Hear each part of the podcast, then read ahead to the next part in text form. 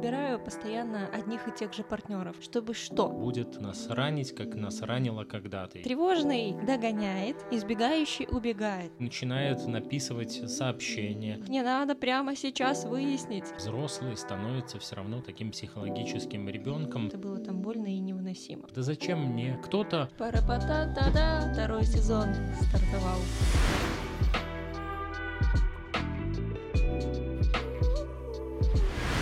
Привет, привет! Это она самая психотерапия из электрички. Видите, такая пауза была большая, я с трудом выговариваю гласные.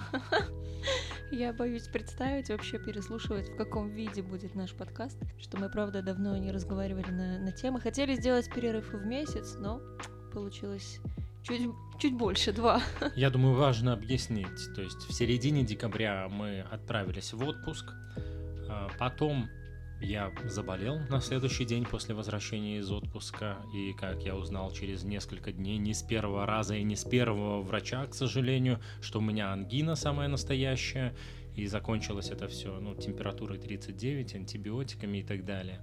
Потом я, конечно же, восстановился, потом был, ну там, что там, новогодние праздники. Потом у меня началась сессия. В общем, было не до подкаста, и мы решили, что сейчас, 14 февраля, среда, как раз в тему вернуться и вернуться с темой, ну, 14 февраля, про что еще мы поговорим, конечно, про отношения. Да, про что вообще еще в терапии говорить, кроме как про отношения? Тема, с которой связаны 90% или около того всех запросов клиента, так или иначе. Но здесь мы будем говорить про отношения мужчины и женщины, мужско-женские отношения, я правильно понимаю? Я бы обозначила как партнерские, наверное, все-таки. Ладно. А, да.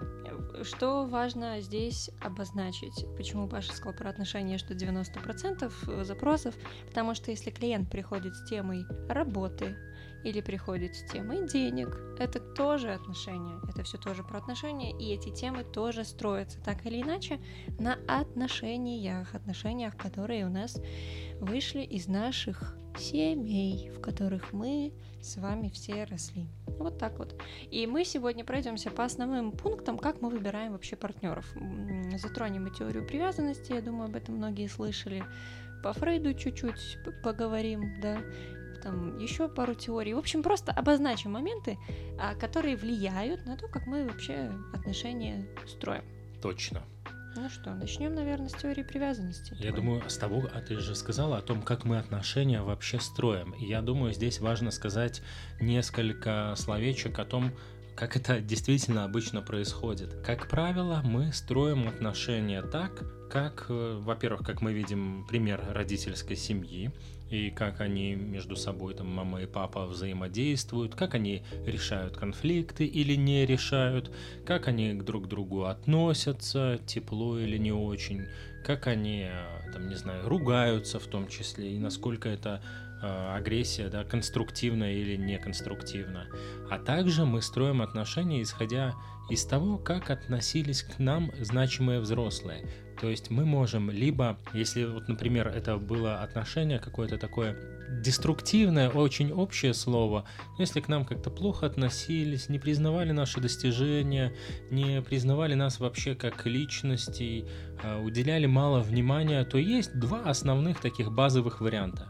Либо мы в отношениях будем э, находить партнера для отношений, который будет вот точно так же себя вести по отношению к нам, воспроизводить ту же схему, ту же модель, либо будем пытаться компенсировать и находить партнера, который будет нами восхищаться, замечать, хорошо относиться, в общем, ну тут, то есть, либо то же самое, либо противоположность, чтобы все-таки потребности удовлетворить. Знаете, как приходят обычно э, на, там, в терапию и говорят, я выбираю постоянно одних и тех же партнеров, или у меня постоянно отношения заканчиваются одинаково, да, и тогда мы можем предполагать, что мы выбираем, то есть клиент выбирает партнера, по какой-то модели, по какой-то определенной схеме. И тогда задача там у нас в терапии будет разобраться, по какой же схеме, почему человек выбирает этого партнера, для чего он его выбирает, да, чтобы что, чтобы что закрыть, чтобы что получить, и тогда от этого оттолкнуться и что-то начать уже менять. И знаешь, я думаю, здесь, наверное, правда важно сказать уже про сами типы привязанности, что мы формируемся в отношениях. Вообще тип привязанности считается формируется от ну, от мамы, с мамой. Но я думаю, сейчас уже как-то исследования показывают, что в целом это можно заменить на значимый взрослый. Да, потому что, в принципе, мир сейчас меняется, и не обязательно там в декрете там уже с ребенком сидит только мама, то есть... Может и папа, да? может быть бабушка или дедушка, или няня. Э, действительно важно тут, мама важна, но куда э, значительнее, чтобы в принципе был этот надежный, значимый взрослый. Кто именно, это уже вопрос там второй или третий. В общем, типа привязанности всего четыре. Я думаю, многие об этом слышали. Есть э, тип привязанности надежный, да, это такая базовая теория, которую, наверное, важно сказать, да, разработал британский психоаналитик, э, ученый Джон Болби, который наблюдал там за детьми, делал исследования и выделил э, три основных, ти, четыре, прошу прощения, типа привязанности. Тот, который ты сказала, надежный. Это, ну, из названия можно сделать вывод, да, это человек, который, э, значит, уверен в своих отношениях, уверен в себе, Э, если ребенок, то это ребенок, который долго там не печалится по поводу ухода там взрослого, например, его оставили в садике, он переключился на воспитателей, на сверстников, начал играть и потом спокойно отреагировал, когда вечером э, за ним пришли. А если, например, взрослый с надежным типом привязанности, то это, опять же, э, если партнер уходит или там ушел на работу, самое элементарное, не начинается паники, звонков, а что он там делает, а что-то с ним, может быть, случилось. То есть все, мы взрослые люди, разошлись по работам, вечером встретимся, пообщаемся, да? да. И для взрослого нет трагедии тогда в том, что партнер каким-то образом отдаляется или сближается, приближается. Да, причем, я думаю, тут важно сказать, это не безразличие, а, то, что мне все равно, все равно, будет он или не будет. А это скорее уверенность, да, уверенность, спокойствие. А, от него, значит, там, значимый взрослый уходил, но возвращался, и ребенок научился это спокойно воспринимать, и все это передалось в взрослость. Да. И следующий тип привязанности, который такой как раз-таки противоположный, что ли, да, такому надежному, но они, наверное, все противоположные надежному, это тревожный тип привязанности. И тревожный тип привязанности, он, ну так, часто вообще исследования показывают, как раз-таки сходится с избегающим типом. То есть есть вот тревожный, избегающий, и как показывает практика, эти два типа в жизни сходятся. Но я думаю, надо раскрыть, что такое тревожный. да, начала. я думаю, ты уже чуть говоришь э, наперед. Тревожный это человек, который, э, когда вот значимый взрослый у ребенка, ну, в общем-то, и у взрослого тоже, он э, куда-то исчезает, ну, партнеру взрослого, как правило, то Э, исходя из названия этого типа привязанности, человек начинает, или ребенок, или взрослый человек, начинает тревожиться, э, паниковать, ребенок плачет, э, взрослый начинает написывать сообщения, звонить, спрашивать, где ты, что ты, как ты, что-то случилось, какие-то такие фантазии могут быть. Фантазии, что если он мне не отвечает, значит я ему стал не нужен. Все, он сто процентов меня забыл, и я, наверное, теперь останусь в своем одиночестве, и тогда это такой регрессивный процесс, нас выбрасывает куда-то в там и тогда, где с нами происходили какие-то такие ситуации, где, правда, нас, ну, значимый взрослый уходил, ребеночек оставался в одиночестве и как-то пытался с этим справляться самостоятельно, это было там больно и невыносимо. Да, я и в этой ситуации даже взрослый становится все равно, как ты точно заметила, таким психологическим ребенком, с которым взрослый диалог вести уже в какой-то момент даже и невозможно. Ну и избегающий тип. Да, это Ой, третий, третий тип. тип. Угу. Третий тип, избегающий, это такая противоположность э, тревожному типу. Это человек, который как раз-таки стремится отношений избежать. А, есть фантазия или может быть фантазия о том, что в отношениях он будет поглощен, что от этого пострадает его работа, бизнес, а, пострадают какие-то личные интересы или хобби, а, ну и создает таким образом иллюзию, что ему отношения как будто бы и не нужны. Это люди, которые говорят, да зачем мне кто-то, я, значит, и сам с усами все сам могу. Вот. Но скорее как раз-таки это от внутреннего и такого неосознаваемого, глубоко зарытого страха как раз-таки происходит, что что-то может в этих отношениях не так быть, и если я значит, доверюсь все-таки другому, если я э, привяжусь к нему, то это все может очень э, неприятно и болезненно закончиться. То есть это будут очень болезненные отношения, и тогда проще их обесценить заранее и не вступать. Да, то есть это правда, э, что вот я уже говорила про так как-то про вот этот вот как сходится, как показывают исследования, что тревожный чаще всего сходится с избегающим типом. И, в принципе, там до сих пор проводятся исследования, как так происходит, потому что, смотрите, как это вот в отношениях. Даже там, мы с Пашей тоже тревожный и избегающий. И тогда получается как? А, тревожный, условно, догоняет, избегающий убегает. И вот это такая постоянная гонка. Если что-то происходит, избегающий такой, так, мне надо спрятаться, от этого там отойти, немножко подумать. Тревожный мне надо прямо сейчас выяснить, он любит меня или нет. Все ли вообще в порядке у нас сейчас, все ли нормально. И правда, как показывает вот, э, практика исследования, тревожность сходится с избегающим.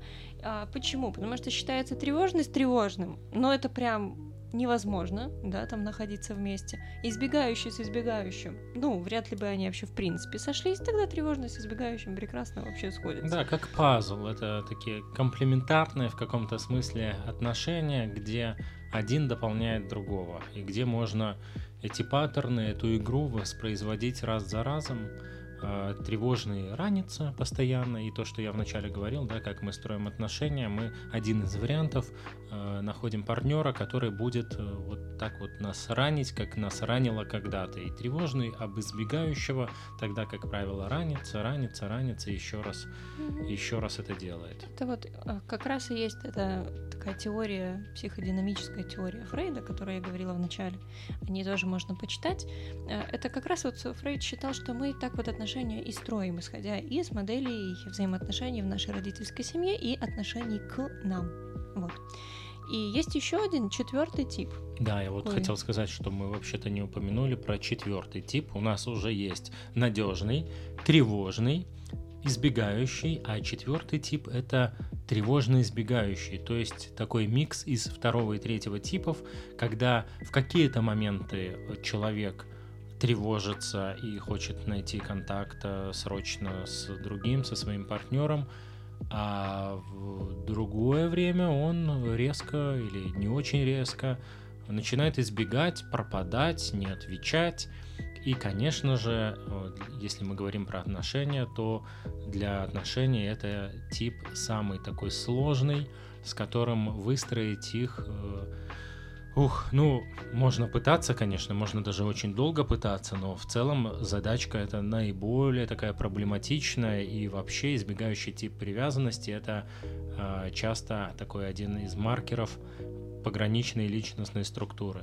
Человека, которому очень трудно, она близость с одной стороны и очень нужна, но с другой стороны он ее избегает, и вот... Э, Ты немножко говорился не, не избегающий, а тревожно избегающий, да, как признак пограничного... Тревожно избегающий, да, я как сказал? Избегающий. О, тревожно избегающий, нет, избегающий это избегающий, а тревожно избегающий это, ну, все-таки более такой сложный для отношений тип. И вообще, как бы на просторах сети эти все классификации можно найти под разными, так сказать, названиями. И вот этот вот последний тревожно избегающий, он еще называется амбивалентный, да, такой или смешанный тип, то есть разные есть названия. То есть это когда и так, и так. То есть условно, как формируется в детстве, как это могло проявляться. А, ну, самый, наверное, такой банальный пример. э, ребеночек плачет, мама подбежала, все вроде бы хорошо. В следующий раз ребеночек плачет, мама не подбежала. И у ребенка вырабатывается паника. И он не знает, в следующий раз он заплачет, мама подбежит или не подбежит. Что здесь еще важно, а, когда вот мы там говорим про то, как он формируется, если с младенчества этот тип привязанности, к сожалению, да, там, ну или, или к счастью, мамы тоже люди, у них тоже нету постоянной возможности там быть 24 э, на 7 там рядом. Поэтому, когда мы так говорим, мы говорим не про то, что там э, мама виновата, да, у нас, кстати, есть подкаст в первом сезоне «Во всем виноваты родители», вопросительный знак. А про достаточно хорошую мать мы сделали в итоге про, или нет? Конечно, вот. и про достаточно хорошую мать мы сделали. В общем, э, тоже можно будет послушать. И когда мы говорим, что окей, вот я вырос таким, у меня такой вот тип привязанности. Как мы его получили, да, это не наша вина, но уже наша ответственность что-то с этим делать. Что важно, мы не можем изменить тип привязанности. Он такой, какой у нас есть. Если мы с тревожным выросли, с тревожным мы умрем. Но хорошая новость в том, что с ним можно абсолютно прекрасно научиться жить, управлять им, как-то находить выходы из этих ситуаций. И что интересно, когда я говорила, что тревожно сходится, например, с избегающим, также тревожный может сойтись с надежным, там в теории, да, а надежный может сойтись с избегающим. И тогда, если такие отношения все-таки комбинируются, есть возможность подлечиться, да, есть такой даже термин подлечиться от партнера.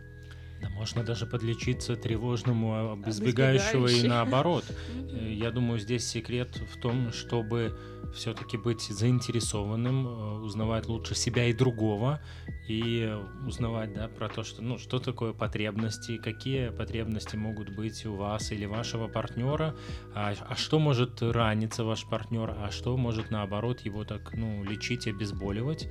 И например, когда в следующий раз тревожный позвонит, вы не сбросите или проигнорировать, понимая, насколько от этого может быть больно, даже это может, может быть сложно представить, да, а ну, если вы знаете о том, что это супер важно, да, для того, кто звонит, то можно спокойно ответить, например, это я уже какой-то привожу здесь, да, случай, а, и таким э, образом подуспокоить тревожного партнера и самому сильно не потерять от этого ничего, и, э, в общем, и больно не делать тревожному партнеру. Более того, вот это и есть, я думаю, то, что ты называешь, Юля, подлечиться. Угу. Так и с избегающим то же самое, когда мы знаем, что, вот, например, нашему избегающему партнеру, наверное, все-таки сейчас надо побыть с собой и точно не названивать по 10 тысяч раз, не перезванивать, не писать миллион сообщений, а немножко как бы принять тот факт, что, возможно, э, ваш партнер, избегающий, еще только больше от этого убежит, и пока надо как-то применить техники самоуспокоения, как это можно обычно, да, через внутреннего родителя вот этого нашего, который не критикующий, такой, что, ты сам не можешь, что ли? Маленький ребенок, да, а когда это родитель не критикующий, а принимающий, слушай, да, что-то сейчас с тобой происходит, так, все в порядке, мир из-под ног не уходит, мы здесь, это мой чай, Маша. Спасибо. А, в общем, как-то себя, правда, поддержать, вернуть и сказать, так, все в порядке, я сейчас здесь, э, все нормально, э, там партнер немножко подостынет, и мы еще обязательно поговорим и сойдемся. И это то, на чем, правда, важно строить отношения. Вот, на вот этой вот договоренности. И, э, как мы уже не раз говорили, есть техника я высказывания, когда мы, например, вот с утра Поцапались, к примеру, партнеры. Один тревожный, другой избегающий. Вечером они пришли и спокойно поговорили из серии «Я чувствую вот это и вот это, когда это происходит». Не «ты дебил, ты так сделал», а «я почувствовала вот это и вот это, когда это произошло». Абсолютно точно. И вот таким образом на протяжении лет можно, если такие техники да, использовать, лучше понимать себя и партнера, то вот тогда и можно подлечиться. Вот эта знаменитая фраза, э, не знаю, кто автор, но э, я ее постоянно воспроизвожу, про то, что травмы и какие-то там еще штуки, полученные в отношениях, они в отношениях и лечатся. И это может быть или наш партнер, или или, э, ну, или психолог, психотерапевт, потому что Это не, все, не всем везет, да, найти партнера или сразу найти какого-то партнера, понимающего, способного там думать, рефлексировать и как-то впрягаться в отношения, так по-взрослому, по-серьезному вкладываться в них. А, и тогда психолог может стать тем самым надежным взрослым, который, да, понятно, он, там с ним невозможно жить там или быть постоянно на связи, ну, там за счет еженедельных встреч, например, угу, фиксированный день и время, время, да, стабильность, э, она тоже так можно выравниваться как-то, как буратинка, да, тип привязанности абсолютно точно не меняется, но он э, обтесывается, он как э, вода камень точит. Если что-то долго делать, то углы могут стать не такими острыми. То есть, правда, когда мы говорим там, опять же, про тревожный какой-то тип привязанности, да и про избегающий в том числе, а, очень важно здесь, именно когда приходит человек в терапию, я, например, даже на встрече знакомства, если могу что-то предположить, или как сейчас, правда, клиенты начитанные, да, приходят осведомленные, говорят, у меня тревожный тип привязанности. И тогда можно, конечно, мы это исследуем, все. Что изучаем. значит тревожный тип привязанности? Да. Что вы имеете в виду? Да, вы проходили тесты или вы так решили. То есть, конечно, мы это все изучаем. И если правда, да, там я понимаю, что человек, скорее всего, тревожный или там избегающий тип привязанности, обычно на первых встречах я и говорю, что это лечится в отношениях, в терапии. То есть тревожный за счет стабильных встреч начинает вырабатывать такую в себе тоже как это внутренний терапевт или интериоризированный терапевт, интериоризированный принимающий родитель, который, ну, я рядом с собой все время, если что, ага, и вот так со мной можно, по-доброму, по-теплому принимающе. Вот. А со сбегающим, таким образом, через вот эти вот стабильные отношения, мы показываем, что вообще-то можно видеться, встречаться, и от этого не обязательно будет больно от этих вот отношений. Вот, поэтому, конечно, когда мы говорим про тип привязанности, то это про долгосрочную регулярную терапию и там тревожный тип. Ну, опять же, нельзя сказать насколько. Ну, а, а точно совершенно можно сказать, что это не быстро. Не 5 и не 10 и даже не 20 встреч. Это чаще всего долгосрочная такая терапия от полугода и больше, чтобы как-то обтесать этот тип привязанности. Ну, потому что вы же жили с ним не год и не два, и не пять и не десять, скорее всего, да, если вы пришли. Да, к типу привязанности мы же еще травмочки добавляем, там больше или меньше какие-то более или менее травмирующие события. И, и вот, и вот у нас полный букет, да, с которым можно работать. И я знаю, что еще думаю, тут э, что важно сказать про как мы выбираем партнеров. То, что вот мы говорили с тобой в начале про модель родительской вот такой вот семьи. Очень часто, давайте сразу вот в примерах будем. Приходит девушка и говорит, я хочу себе взрослого, обеспеченного мужчину, который будет за меня все решать, дарить мне цветы, подарки, да, Тогда мы что можем предполагать сразу? Думаю, ну, кто-то уже и догадался. Кого ищет себе девушка? Инфантильная, похоже. Да. Скорее всего, она ищет себе, ну, образ папы, да. Вот. Или, например, э, там, противоположная сторона. Приходит парень и такой а супер достигатор ищет себе, наоборот, такую вот, не знаю, доченьку, да, тоже как бы такие интересные есть моменты. Или наоборот, мамку себе ищет. Такое тоже бывает. И то есть, что, что мы здесь вот обычно говорим? Да, опять же, мы не можем сказать на клиенту, ну, ты, похоже, папу ищешь, да? Да, исследовать надо, причинно-следственные связи искать, изучать историю клиента, потому что это же все происходит, как правило, из неосознаваемого, да. а когда это из зоны неосознаваемого и это все перемещается строится. в осознаваемое, то уже легче, как правило, становится. И это все еще строится у нас на потребностях. То есть, например, не дохвалили, ищем партнера, который будет нами восхищаться. Признавать. Вообще. Потребность признания удовлетворять. Находиться постоянно рядом. Какой еще здесь примерчик можно привести? Замечать, обращать внимание, хвалить, э, ну, слушай, это я думаю... потребности. Я думаю, да, тут мы говорим обычно, можно говорить потребности, потребности. Ну, в общем, как правило, это такие э, быть замеченным, признанным, принятым, кстати, что тоже, конечно, бич нашего времени, что надо быть часто каким-то, чтобы тебя любили. И это такой прямой путь. Ну, я про ребенка сейчас, про родителей скорее, которые так условно любят. И тогда это прямой путь к нарциссической структуре, когда меня любят только если я там что-то сделал. Вот. Но это уже кажется такое отклонение в сторону и но тем не менее, да, с тем, как мы строим отношения, тоже может быть э, связано, потому что, ну, э, как тогда соблазнить нарцисса, надо его хвалить, говорить, что он офигительный, что у него так хорошо получается.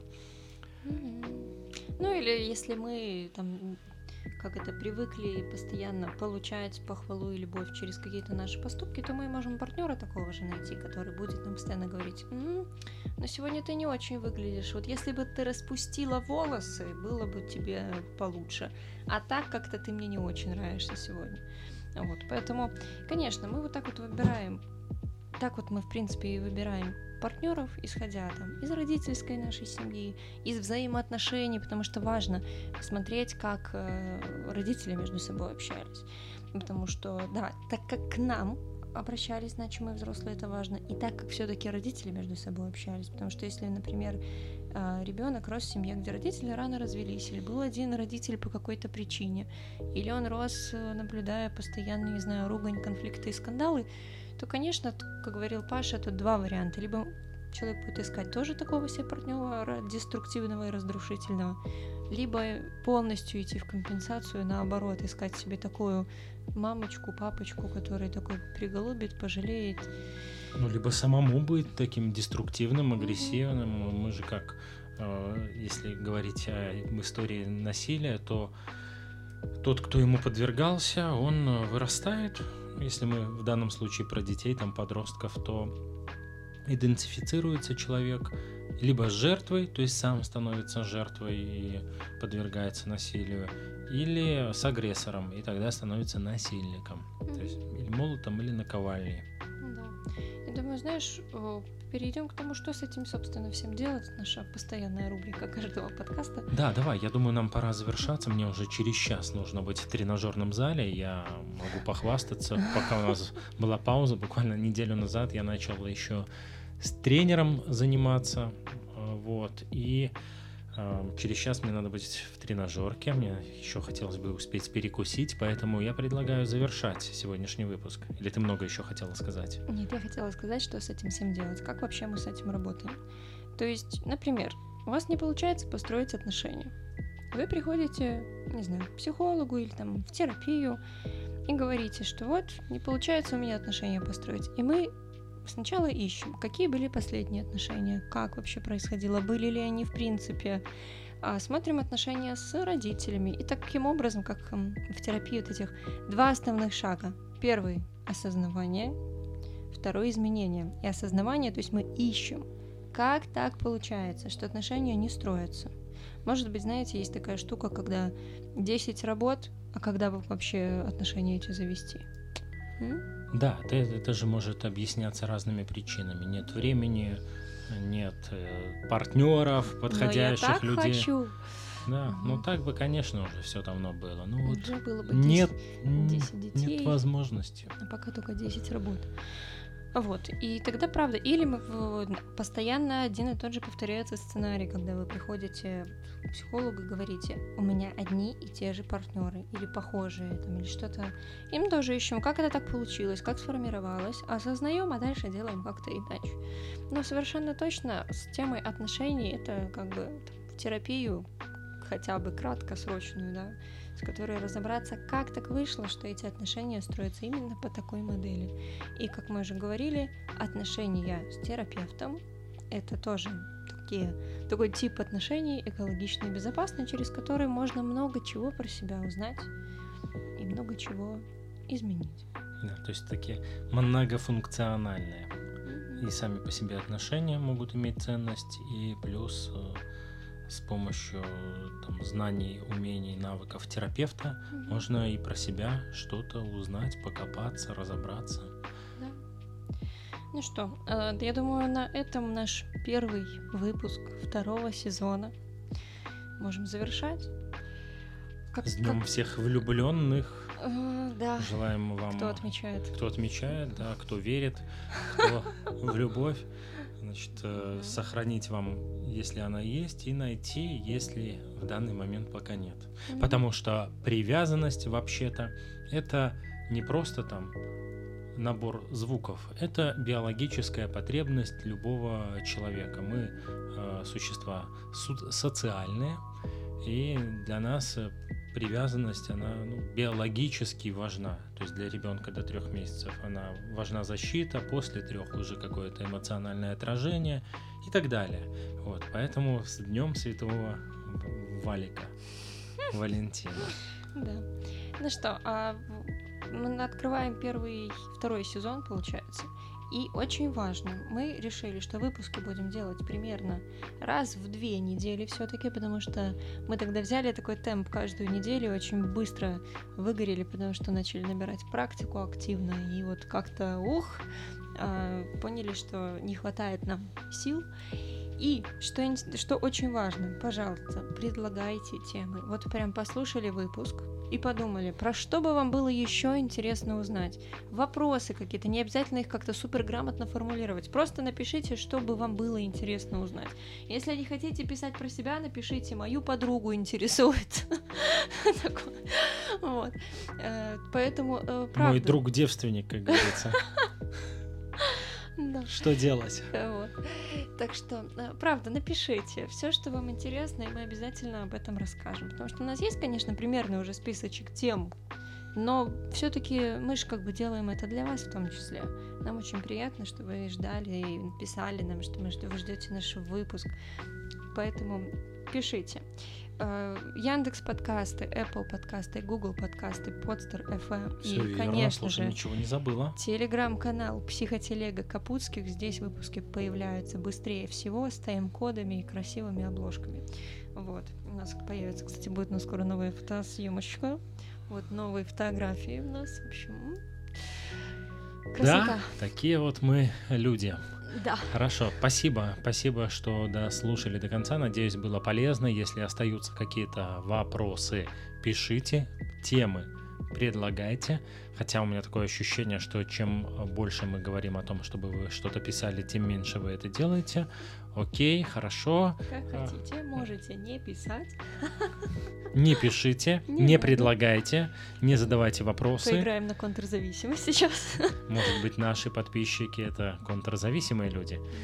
Окей. Хорошо. Все, счастливо, хорошей вам недели или даже двух. Или даже да или хорошей жизни вообще, что жалко, что ли. Все, пока-пока. Пока. пока.